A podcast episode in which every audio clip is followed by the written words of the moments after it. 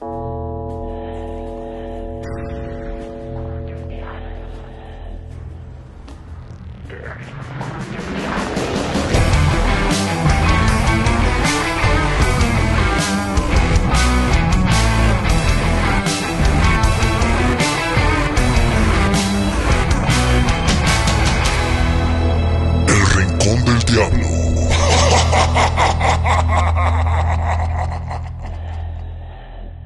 Bienvenidos a toda la gente que nos sigue a través del Rincón del Diablo, pues acabando aquí el partidito, ¿eh? A- acabando el partidito de Toluca contra Querétaro.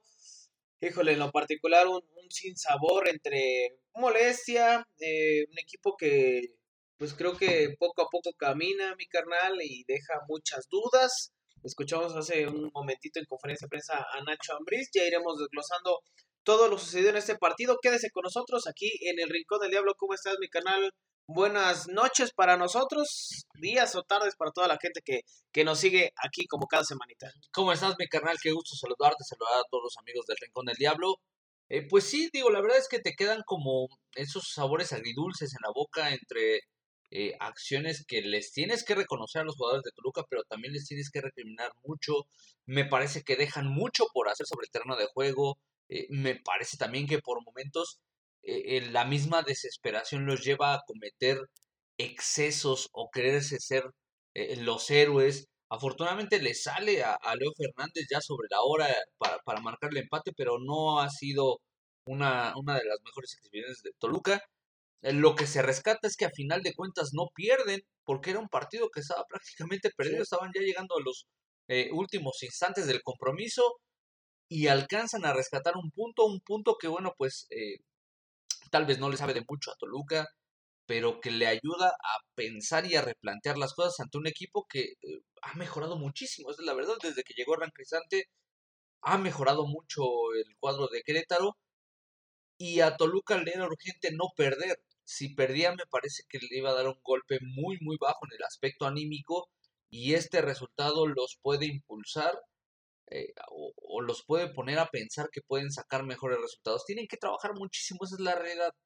Pero bueno, se trabajará mejor con un empate que con una derrota. Sí, y vemos de inicio a Valver Huerta, ¿no? El mismo Zamudio que tuvo minutos de, titular, pero bueno, ya iremos adentrándonos un poquito. No olvide visitarnos en nuestras redes sociales del Rojo 1917, Facebook, Twitter e Instagram. Ahí nos, nos encuentra para que esté al pendiente de todas las publicaciones, información, algunos recuerditos, ¿no? Que hemos estado publicando, algunos antecedentes o datos históricos que justamente también publicábamos en el partido contra Querétaro y contra Cruz Azul para que esté al pendiente y también nos comparta la información o algunos recuerdos que también la gente pueda llegar a tener. Y si gustas mi canal, pues vamos, vamos a, darle este post partido que estamos haciendo ahorita grabando, acabando el partido contra Querétaro. Seguramente ustedes nos están escuchando días después.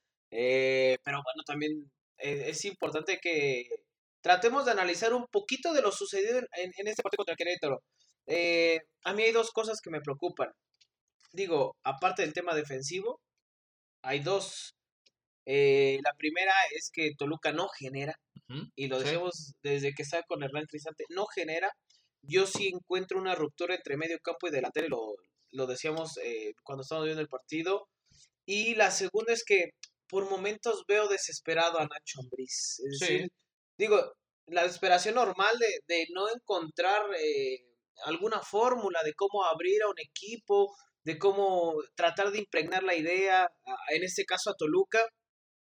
Pero me preocupa que el día de mañana eh, un técnico que para mí es un técnico muy capaz como lo es Nacho Ambriz, decida hacerse un lado.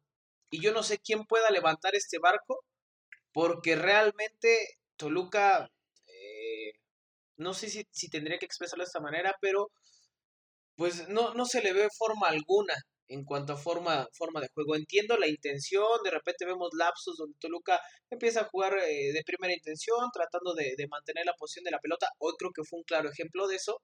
Sin embargo, creo que hay muchísimas cosas que tiene que trabajar eh, eh, los Diablos Rojos de Toluca. Sin lugar a dudas, mi canal, digo, la verdad es que creo que debemos de ser muy honestos, muy francos. Eh, Toluca tiene una plantilla bastante reducida y eso tampoco ayuda en absolutamente nada. Porque de repente un técnico con, con cierta experiencia como lo es Nacho Ambriz, pues busca algunas opciones en la banca y ahora mismo no las tiene. Tiene una plantilla muy reducida y me parece que también los jóvenes que, que, que, que parecía venían impulsando fuertemente, pues tal vez no han dado ese, ese pasito o ese pasote que se necesita para que sean tomados en cuenta por el técnico del primer equipo. Segundo, eh, coincido contigo con esa parte de, de, lo que decías de eh, ese rompimiento que existe entre eh, conexión medio campo y delantera. Es una realidad, ¿no? Y de repente, por eso nos, nos encontramos muchas veces que los mediocampistas buscan resolver las jugadas o terminarlas con disparo al arco. porque parece que están jugando partidos diferentes. Me refiero a San Betso, en esta oportunidad a Brian Zamudio y a eh, Pedro Alexis Canelo, ¿no? Eh, y que en partidos pasados también el Fideo Álvarez está desaparecidísimo. Eh, es, decir, hasta Leo Fernández lo hemos visto desde el partido contra San Luis. No sé si no terminan por acoplarse, por entenderse, por, por tratar de asimilar la idea que trata de, de impregnar Nacho Ambriz. Pero es algo que hemos dicho en los últimos, en los últimos partidos. Sí, eh, parece que, que eh, la, dinámica los lleva a querer ser los responsables de lo que pueda suceder en la cancha. Eh, todos quieren ser héroes, todos quieren ser los que le den causa a Toluca y, lo que no están viendo o visualizando es que a final de cuentas es un resultado colectivo. Pedro Alexis Canelo de repente abusa en la corrupción de la pelota. Leo Fernández es un tipo que pues sí, como aficionado uno le exige, ¿no? Que, que aparezca porque, bueno, pues se le dio eh, un realce, la directiva le dio un realce como el hijo pródigo, como el regreso más esperado. Y a veces me puede parecer injusto, pero sí esperamos más de Leo Fernández. Eh, y así nos podemos ir recorriendo a un jugador por jugador. Digo, hoy juega Brian Zamudio, me parece que también, pues más perdido que encontrado el paraguayo cuando entra este Fideo, bueno, pues tal vez lo único que lo que podemos rescatar es que eh, le terminan cometiendo la falta que deriva en una tarjeta roja para el rival. Pero de ahí en más, la verdad es que Toluca, pues muy pausado y muy cortado entre sus líneas. Eh, muchos errores en zona defensiva. Eh, la jugada del gol, me parece que más que un error, porque seguramente van, van, va a saltar a la vista, porque el que de alguna manera deja ahí viva la pelota es Valver Huerta, pero me parece que el le rebota a Rodríguez, pero me parece que Valver tiene la oportunidad de despejar, pero ya no llega, o sea, el pie no le alcanza, hace su máximo esfuerzo el chileno. Dentro de todo lo vi haciendo un buen partido a Valver Huerta, pero sí siento que están partidas las líneas, ¿sabes? O sea, como que juegan partidos diferentes, eh, la defensa, el medio campo y la delantera juegan partidos completamente distintos ritmos distintos, de repente se ve hasta en los pases eh, para querer habilitar al compañero. Puta, eh, eh, Jorge Rodríguez ya está llegando casi a línea de fondo y Leo Fernández le tira la pelota a la mitad de la cancha, ¿no? Entonces, ahí es donde te das cuenta que la dinámica que no están entendiendo la dinámica a la que está jugando el compañero. ¿A qué crees que se deba? No sé, me parece que también por muchos momentos puede pasar por la desesperación, la, la ansiedad de querer llegar rápido al arco contrario. Y en los primeros minutos de ese partido tocaron bien, movían bien la pelota, se encontraban bien. El famoso tiki-taka que, que, que, bautizó el Barcelona lo estaba haciendo Toluca. Un muy buen toque hilando eh, eh, que, que la redonda llegara al compañero. Y eso a final de cuentas provoca que el rival busque la opción de querer arrebatar. Esto abre los espacios, genera preocupación en el rival, eh, te da la oportunidad de finiquitar jugadas. Lo hicieron en los primeros minutos con un par de disparos que tal vez no preocuparon al, al portero de, Gallos Blancos, pero que a final de cuentas tienes que buscar esta opción de, de, disparar a la portería. Toluca me parece que se espera muy rápido. Toluca me parece que busca que en tres toques estar en la portería rival y esto no funciona así. Lo tendrá que corregir rápidamente eh, Nacho Ambriz. Este me parece que no es un mal resultado por las condiciones propias del partido. vaya, si, si lo analizamos desde el punto de vista que Querétaro se queda eh, durante varios minutos con un elemento menos en cancha, tal vez no pudiera ser el mejor resultado. Pero considerando que Toluca no estuvo fino, me parece que es un punto que le da cierto respiro a Nacho Ambriz y compañía. El gol de Querétaro es de Maximiliano Perk, donde que lo grita como de la chingada, como si puta, lo, lo festejó, ¿no? en, su defensa tengo que decir que, eh, valga la redundancia, es un defensa. O sea, ¿Sí? de esos güeyes que no marcan goles. Pero le encantó meterle gol al diablo. Sí, ¿eh? sí, sí, y lo celebró como... A veces nos duele y nos, nos arde, porque pues es un tipo que en Toluca no funcionó para absolutamente nada.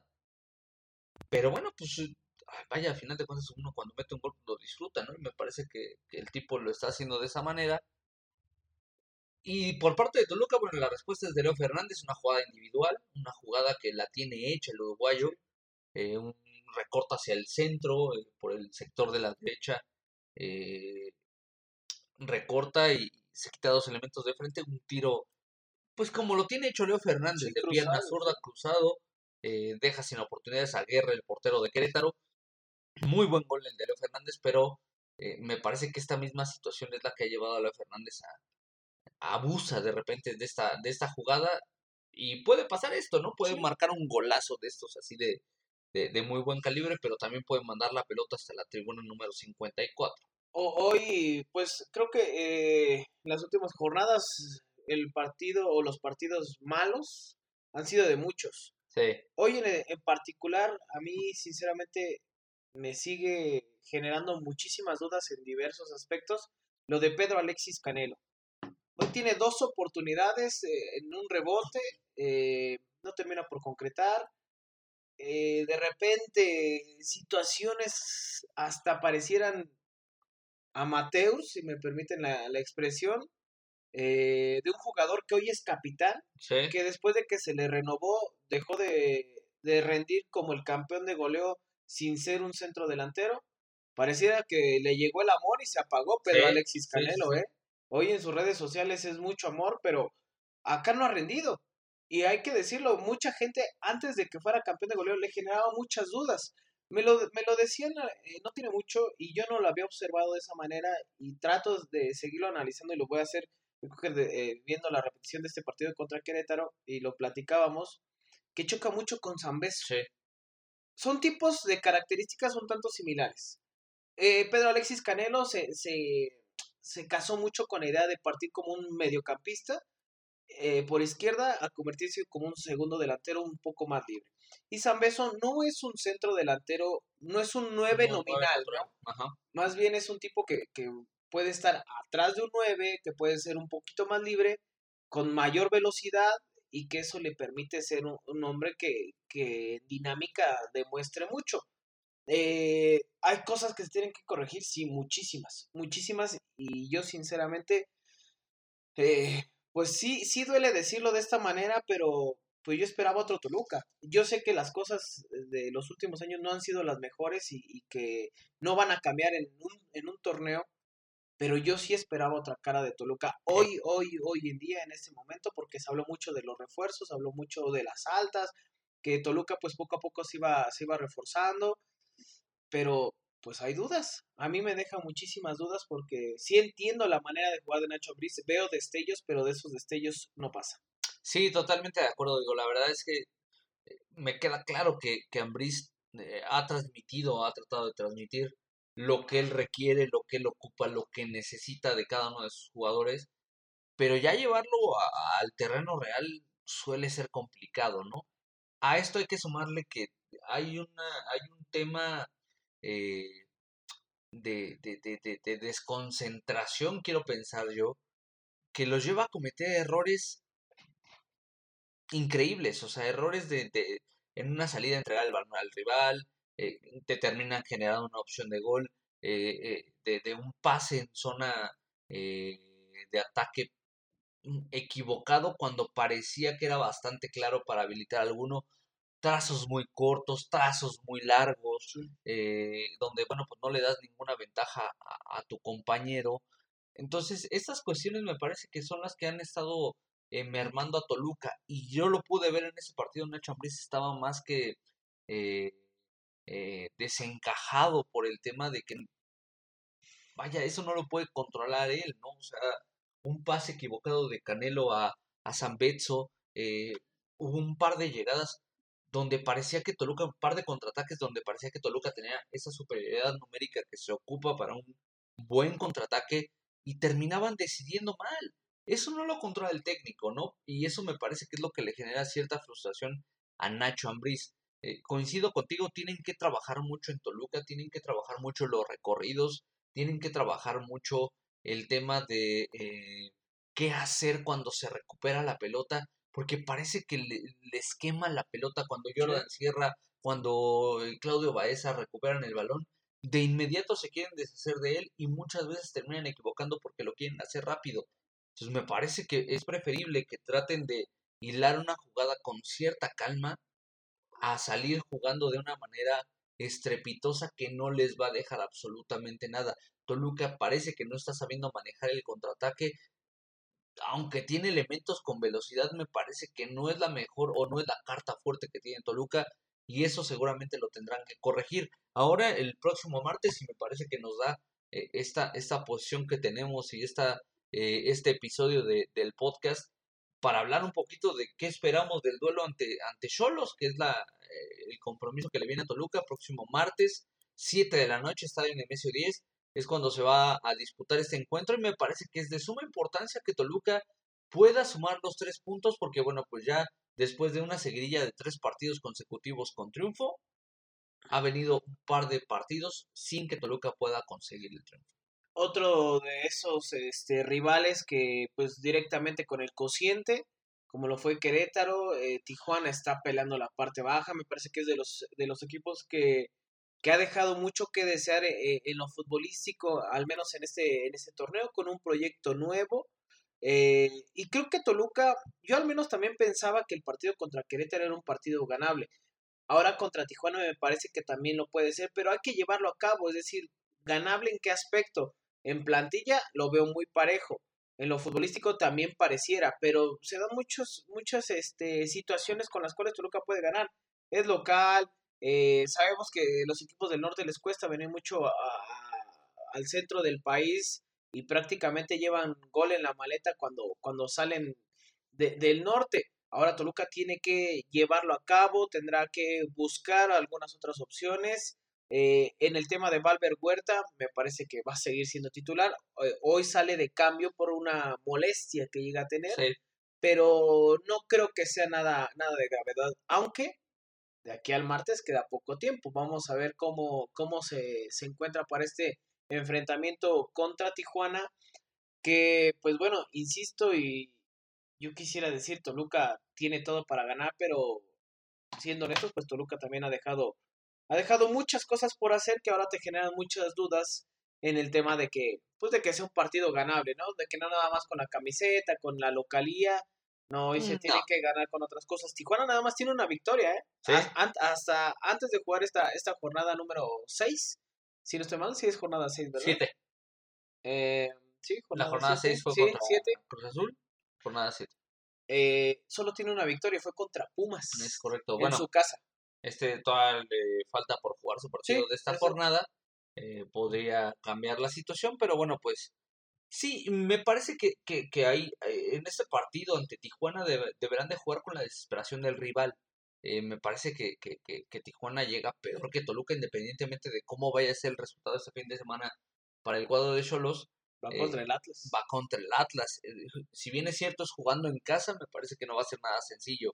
Entonces, bueno, pues vamos a ver de qué manera responde eh, eh, el rival, vamos a ver también de qué manera planta este, este fin de semana y el, y el próximo martes en el Mesio 10 el cuadro de Cholos y vamos a ver también si, eh, si Nacho Ambriz, ya va a decir Hernán Cristante, cabrón, si Nacho Ambriz se plantea algunos cambios. Insisto, la plantilla es muy limitada, eso es una realidad.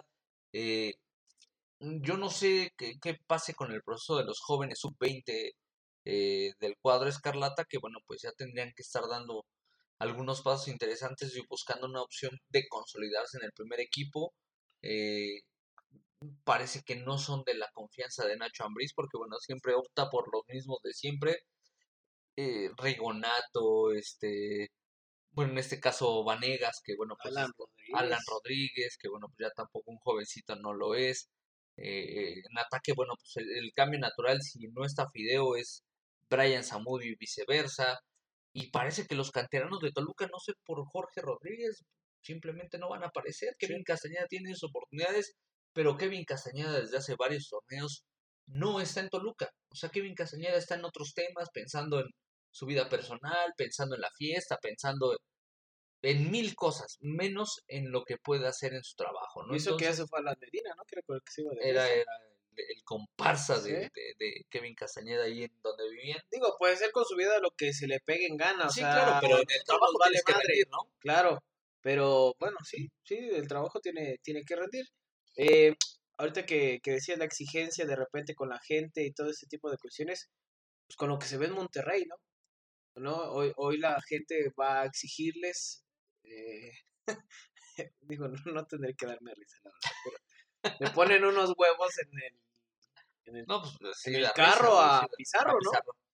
Y sí, Mira. a mí me parece de los, de los jugadores más sobrevalorados, ¿no? ya no estamos metiendo en otro tema. ¿Te parece eh, una mala situación el tema de, de que de cómo la gente va a reclamarle a, a estos jugadores, por ejemplo, en, en, en, cualquier índole, o sea, no hablando únicamente de Monterrey, hoy, hoy es un ejemplo Monterrey, pero ¿te parece de manera incorrecta? Me parece exagerado, o sea, me parece exagerado porque al final de cuentas, pues esto es fútbol, ¿no? O sea, y el, ni el futbolista le debe al aficionado, ni el aficionado le debe al futbolista, ¿eh? Porque también del otro lado de repente eh, nos hemos topado con estas exigencias que tienen estos personajes de decir es que la, la afición no viene a apoyarnos, no nos exige, no nos pide, ah, es fútbol, ¿no? A final de cuentas, ellos a lo mejor lo ven como su trabajo y hay muchos aficionados que lo ven como algo más, ¿no?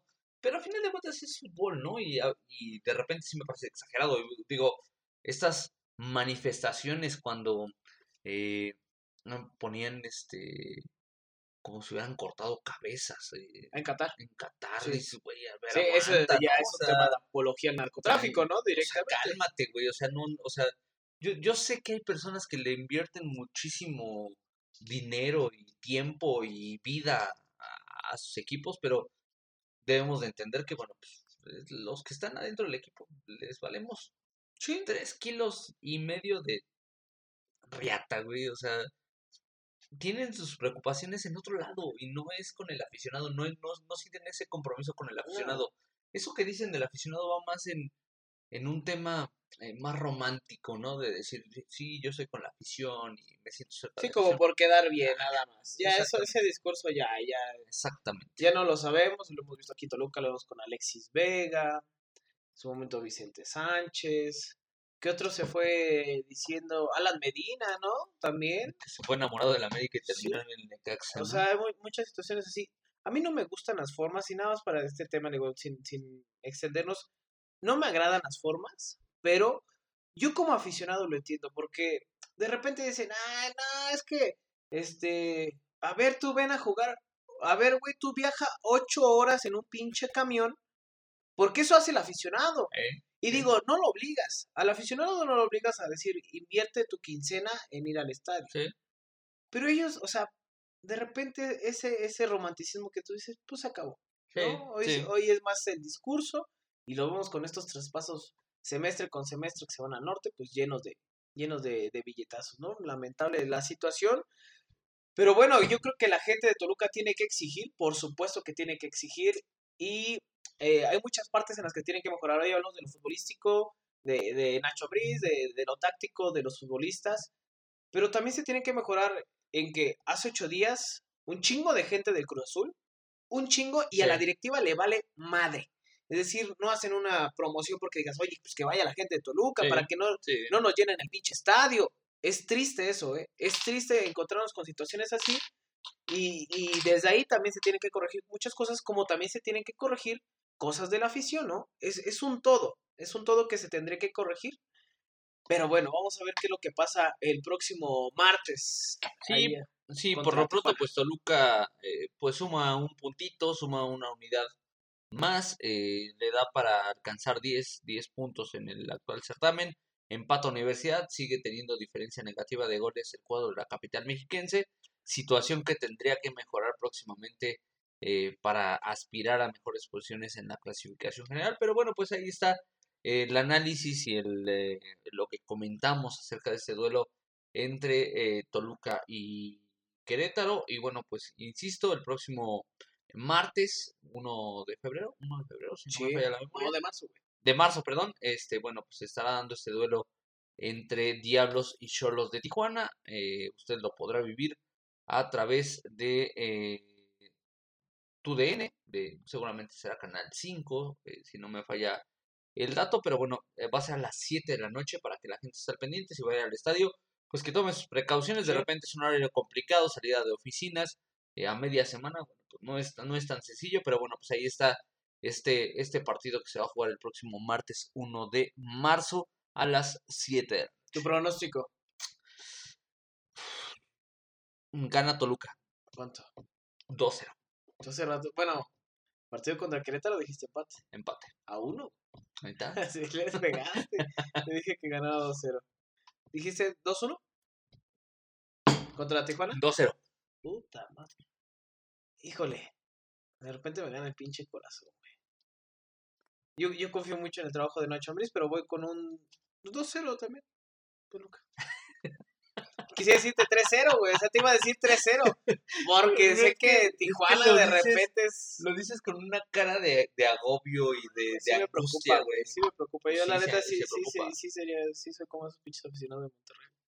Sí sería, sí sería capaz de ir a hacer un pedo. Sí, sería, sí sería ese aficionado que pone huevos en... Sí, en el pinche toldo de pinche Pedro. Sí es, sí es toldo, ¿no? Sí, sí, sí.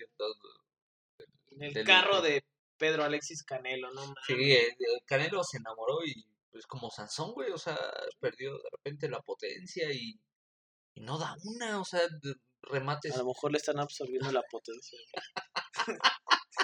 no sé. Pinche Canelo. güey.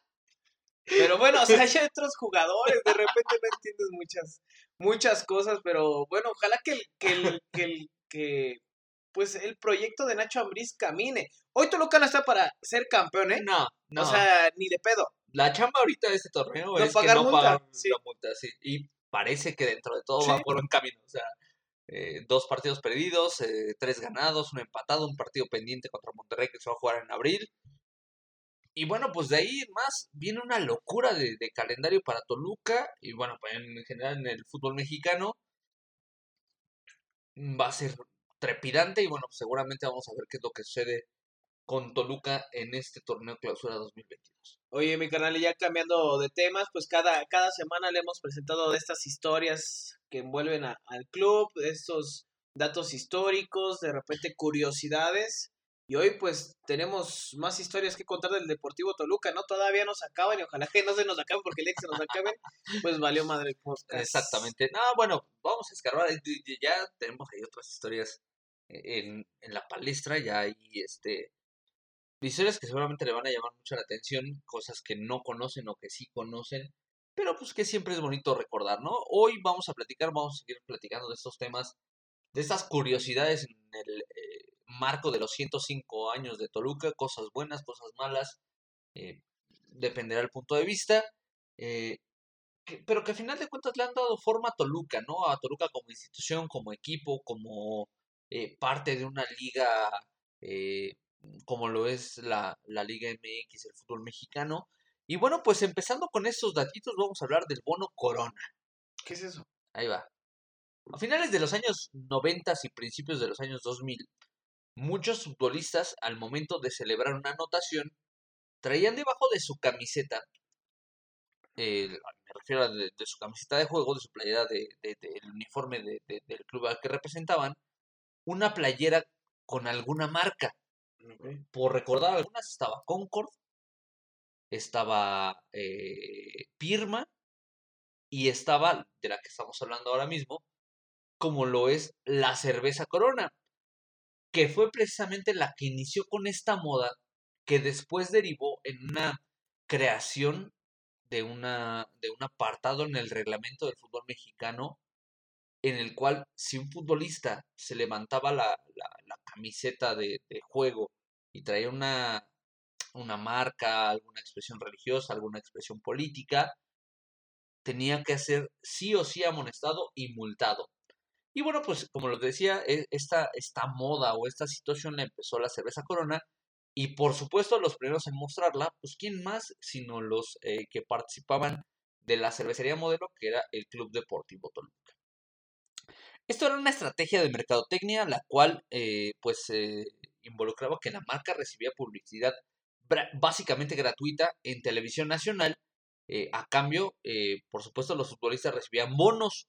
Se dice que cerca de hasta 20 mil pesos si era el anotador directo y se mostraba con la marca en su celebración. Se levantaban, la, o se ponían la playera en, en los hombros, o sea, se, se, la levantaban, quedaba como una especie como de chaleco, y abajo traían la playa que decía Corona de una manera descarada. Y eh, había también un apartado en este contrato, entre comillas, eh, podía ser menos si eh, no era el anotador del gol, pero dentro de la celebración se levantaba la camiseta y aparecía la marca, ¿no? por ejemplo, era celebrando con un compañero, eh, al salir de cambio, que de repente se quitaba la camiseta y aparecía la, la, marca por debajo, o al intercambiar camisetas al final de cada duelo.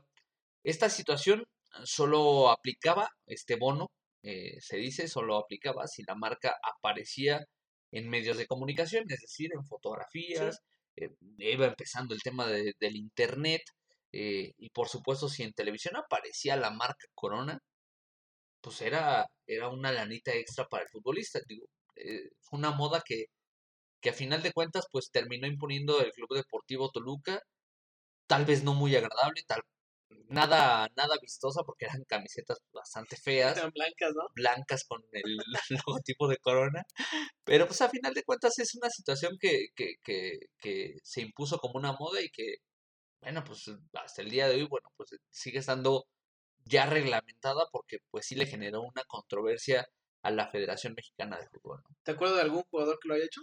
Adán Núñez. Yo me acuerdo mucho de Adán Núñez porque Adán Núñez no marcaba gol, o sea, no sé cuántos goles había marcado en su carrera, yo creo que fueron pocos, pero siempre, o sea, metía gol Cardoso y corría y se levantaba la, la camiseta y abajo ya traía la de Corona y lo abrazaba y se acercaba y sabía que la cámara estaba en, en la zona de José Cardoso y me parece justo hacía esa memoria, ¿no? ¿Quién era el que menos eh, ocupó esta situación? Y yo no me acuerdo de Cardoso haciendo esta... ¿Ni con Concord? Ni con Concord. ¿No te acuerdas? No me acuerdo. Como que tengo un recuerdo vago, pero no, no, no tengo la certeza. En el caso de Adán Núñez, estaba chambeando en el gobierno de Jalisco, ¿no? Lo que, lo que sabemos es que estaba ahí en el gobierno de Jalisco, en el área de cultura y deporte.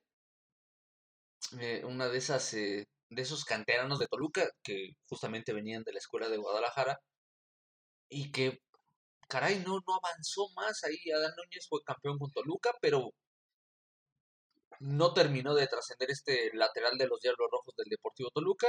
Y bueno, pues ahí está este, este tema, ¿no? De, de, de, de esos bonos que, que, insisto, bueno, pues los generó ahí la, la cervecería y que terminó, que derivó en una eh, limitación por parte de, de la Federación Mexicana de Fútbol.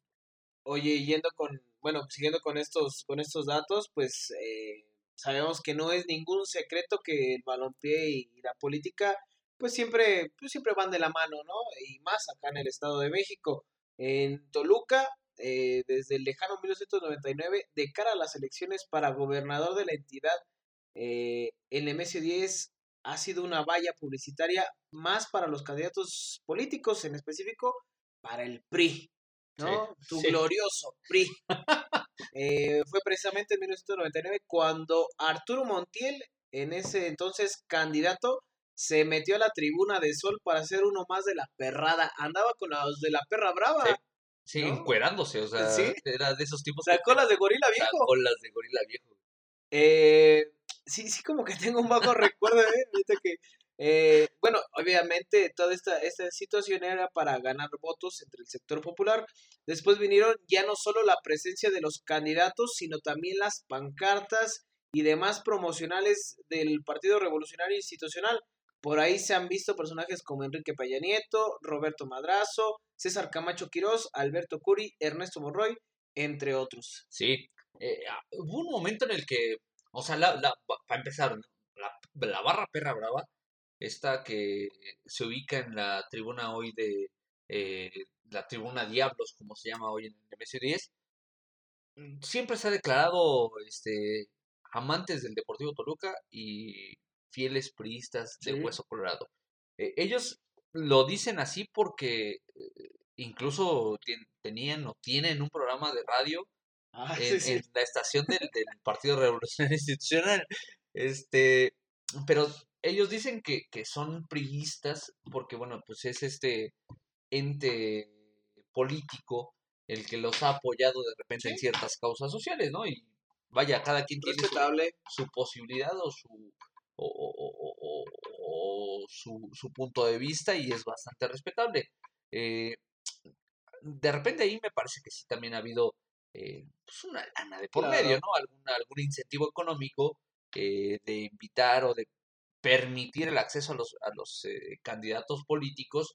Roberto Madrazo, bueno, pues ya lo sabíamos, en su momento fue eh, candidato a presidente de la República y estuvo con los integrantes de la Barra Perra Brava, porque bueno, pues acá en el Estado de México les había funcionado o creían que les había funcionado esa estrategia de, de, de, de, publicidad política. Hubo un momento cuando todavía no se hacía la remodelación del Estado en MS10 que cuando jugaba Toluca era un hecho que tú veías en televisión las pancartas de, de algún político, ¿no? presidente municipal, este, gobernador, eh, presidente de la República, ahí aparecía.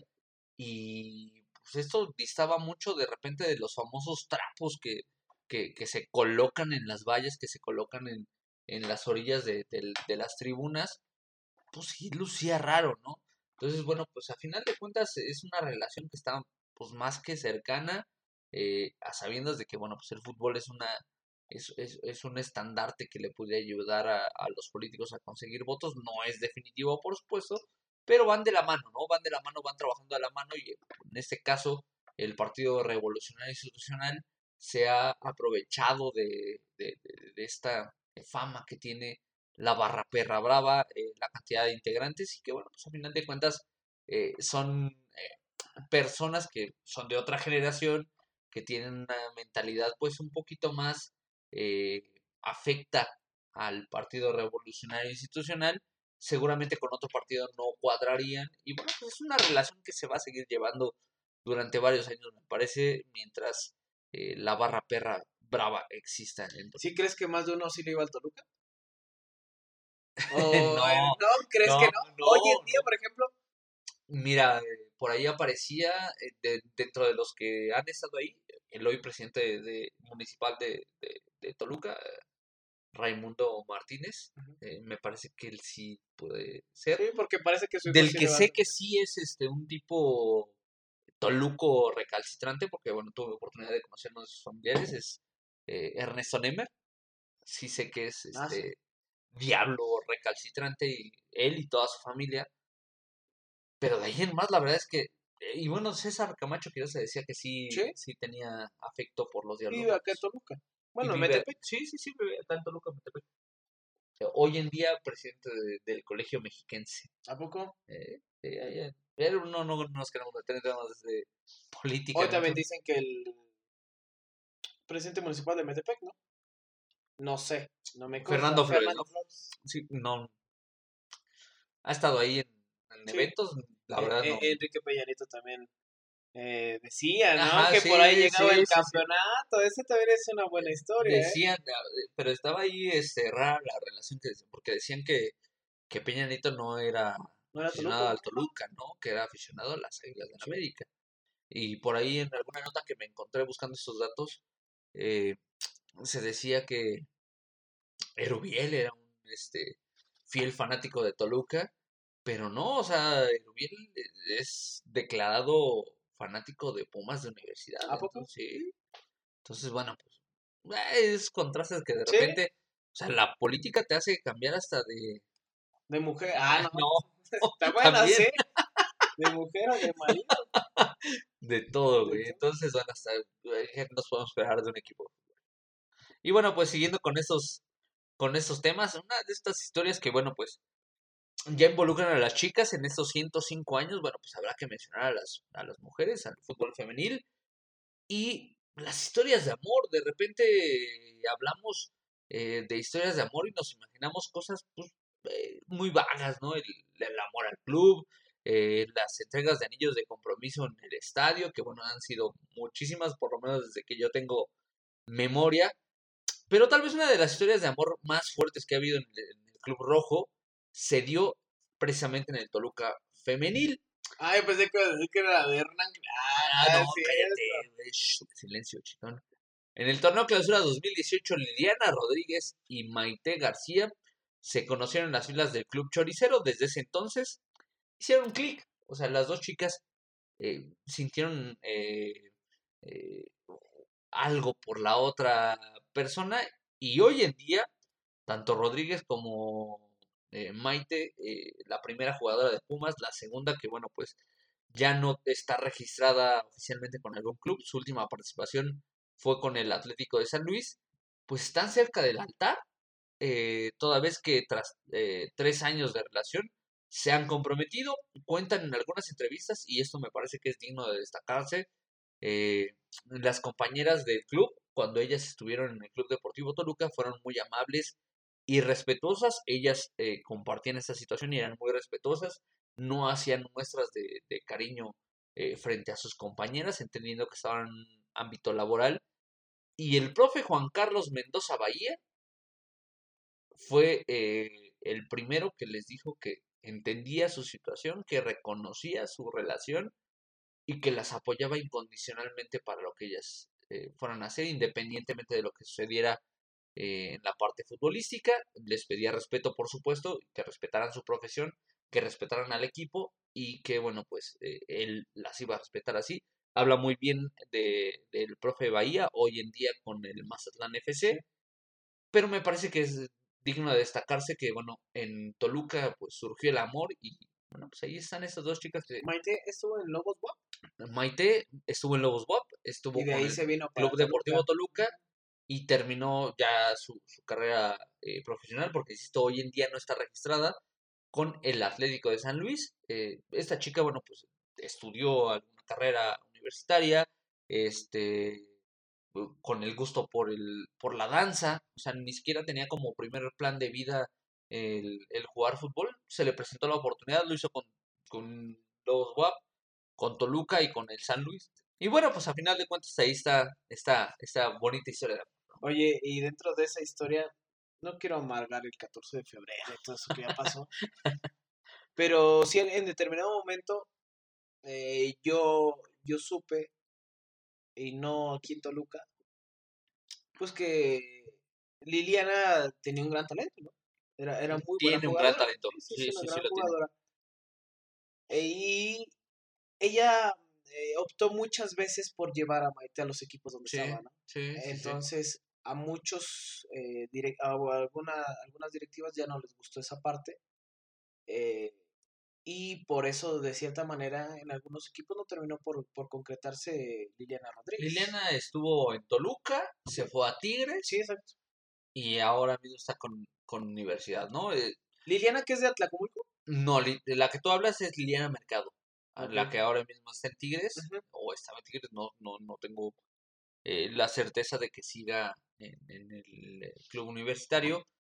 Ella es de Atlacomulco. Liliana Rodríguez es de aquí de la capital mexiquense, de Toluca, Estado de México.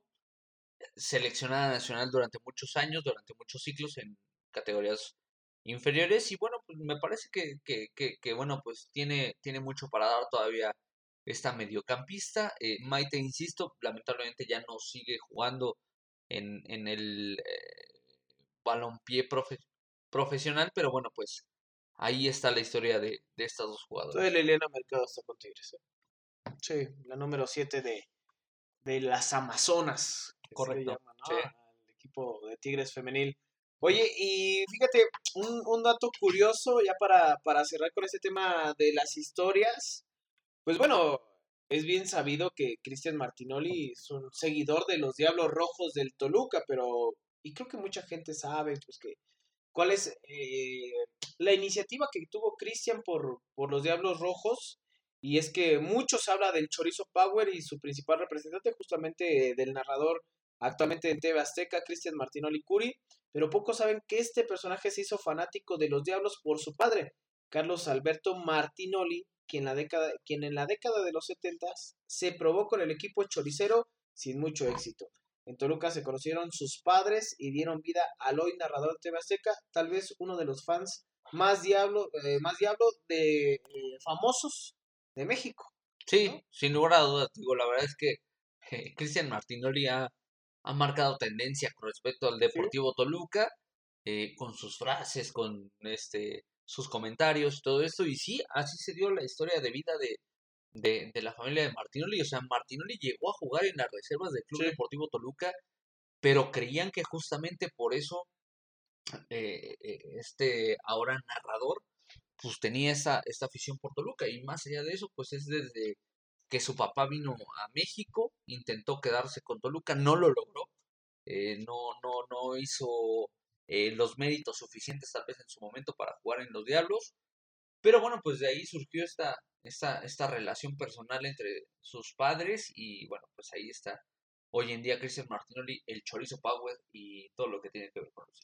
Oye, de Cristian Martinoli, su mamá eh, era maestra. Sí, sí. Eh, hace, cuando, cuando vino la selección a jugar, si no estoy mal, contra Trinidad y Tobago, aquí en el Estadio MC10 hace algunos años, todo el equipo de TV Azteca vino a su mamá, eh, como les decía, era maestra y vinieron a una escuela de gobierno, a la escuela secundaria número uno, si no estoy mal, Miguel Hidalgo Costilla, mm, atrás del Palacio de Gobierno acá en Toluca. Ahí justamente hicieron un reportaje porque Cristian Martinoli, pues su mamá había dado clases en esa, en esa escuela, una escuela eh, pues ya un tanto antaña y que también guarda sus historias, ¿eh? Guarda sus historias. Ya saben que, acá en Toluca hay muchas historias de, leyendas y todo ese tipo de cuestiones. Guarda sus historias. Aquella escuela secundaria número uno acá en la capital mexiquense y donde su mamá de, de Cristian Martinoli pues fue maestra. Y pues bueno, Cristian creo que, tiene un cariño por la ciudad, tiene un cariño por la institución. Eh, hoy ya, ya casado con dos hijas, si no estoy mal y su esposa es francesa, ¿no? Eh, Cristian Christian Martinoli, pero un seguidor y el autor intelectual de aquella frase del chorizo power. Sí, y lo que decías de, de, su visita a, a, esta escuela. Ah, yo estaba ahí cuando... A la secundaria, es secundaria 2, ¿no? La 1. Secundaria 1. Este, el tema ahí es que más allá de su mamá, él estudió ahí. ¿Ah, sí? Estudió ahí, pero de manera forzada. Él estuvo en una escuela privada. Eh, sus padres se divorciaron, ¿no? Habrá que mencionarlo antes. Su papá se fue a vivir a Argentina, su mamá se quedó aquí en México con, con, con toda su familia. Su familia, eh, la familia de la mamá era este eh, mexicana y este la familia mexicana, la familia Curi y pues Cristian Martinoli no tenía buenas calificaciones. Él estudiaba en una escuela privada y como no estaba dando el ancho en la escuela privada, pues, la mamá dijo, pues estoy pagando una buena lana y tú no estás rindiendo, mejor te voy a sacar de la escuela privada o meter en una escuela pública y ahí estudió la secundaria Cristian Martinoli, ¿no? Entonces, eh, por ello recuerda mucho esa secundaria el narrador de TV Sí, está, chido ese, ese tour que se dieron a sí, lo llevó a los taquitos de carnitas, a, las tortas de la vaquita, ¿no? sí. No me acuerdo si a los de la vaquita. Está Jorge Campos, o sea, David Medrano. Sí, sí, sí. y es cuando llegaron, yo estaba, ya andaba por ahí, pero ya no, ya no coincidí con ellos. Pero sí, son, son este buenas, buenas historias que ahí quedan, ¿no? En, el anecdotario de, de este el Rincón del Diablo. Rápidamente, mi canal, eh, las Diablas Rojas a la actividad el próximo domingo, ¿verdad? Es correcto, eh, se estarán metiendo en el estadio de las Bravas de Juárez el próximo domingo, 5 de la tarde, eh, transmisión a través de TUDN. Eh, urgente para las Diablas ganar porque, bueno, pues están en la parte baja de la clasificación, lugar número 14 con apenas 5 puntos y es necesario que el equipo de Gabriel Mago Velasco pues pueda retomar la victoria, pueda, retomar los puntos. No le ha ido nada bien en las últimas jornadas. Eh, habían mostrado buenas cosas al arranque del torneo, pero bueno, después de siete jornadas no han sabido recomponer el camino. Es urgente para las Diablas que puedan aparecer nuevamente con puntos en la clasificación. También un equipo con platilla corta. Bastante, bastante corta. Sí. sí. comparación de, de, lo que vemos en, en, la Liga Femenil. ¿Tu pronóstico para, para ese partido? Es complicado porque Juárez, la verdad es que ha trabajado bien en el aspecto ¿Sí? femenil. Yo voy con un empate a una anotación. Yo empate sin goles. 0-0. Uh -huh. Qué tristeza. Pero bueno, pues ahí. Ojalá nos equivoquemos, ojalá, ojalá que gane. Porque si no, las alarmas empiezan a encender. Cabrón, ¿eh? cabrón. A mí me, me, agrada el estilo de, del Mago Velasco, pero sí, el plantel es muy corto. Muy, muy corto. La verdad es que no, no se le ve alguna posibilidad real de competir. Eh, Cuando ves equipos como América, como Tigres, como Monterrey, como Chivas, como Atlas, incluso como Pumas, que parece que no le invierte mucho, pero la verdad es que hace contrataciones inteligentes. Entonces me parece que sí es urgente que puedan resolver algo. Pues ojalá, ojalá y se pueda dar de, de, esa manera todo el éxito para el equipo femenil, para Toluca el próximo martes, ¿verdad? Contra martes, Tijuana. 7 de la noche, Estadio Nemesis. Oye, y rápidamente, el partido de la femenil va a través de tu DN. Es correcto. Eh, sí. Domingo a las 5 de la tarde a través de tu DN. Es ahí, lo puede, ahí lo pueden este, ver y ojalá que las deudas puedan salir con, con la victoria. Pues muchísimas gracias, mi canal. Se fue de voladita el tiempo. Vámonos también a descansar. Gracias a toda la gente que nos sigue semana con semana. La próxima semana aquí estaremos una emisión más del Rincón del Diablo. E invitarlos el próximo martes. ¿Cuándo? El martes, el martes, mi canal. Después del partido entre los Diablos Rojos del Deportivo Toluca y los Cholos de Tijuana, vamos a tener un postpartido. Ya les estaremos avisando a través de redes, de redes sociales, perdón, si va a ser a través de alguna sala de Facebook, a través de alguna sala de, de, de Twitter, eh, o cuál va a ser la plataforma, pero bueno, vamos a hacer una, ahí una, una integración con, con, los aficionados. A final de cuentas, este es un programa de aficionados para aficionados. Eh, queremos compartir puntos de vista y los invitamos a que nos acompañen. Ahí vamos a estar un ratito platicando después del partido entre los Diablos Rojos del Deportivo Toluca y los Cielos de Tijuana, seguramente por ahí de las 9 de la noche. Esperemos que antes, porque tengo que dormir temprano. Pero bueno, el niño que no, se tiene que no, dormir. Hay que entrar a trabajar y pues, de modo. ¿Qué vamos a hacer? Lo dices con un pesar, güey. Vámonos, mi carnal. Muchísimas gracias a toda la gente que nos sigue semana con semana. Y nos escuchamos la próxima semana, mi canal, en el Rincón del Diablo. Un fuerte abrazo para todos. Nos escuchamos la siguiente semana.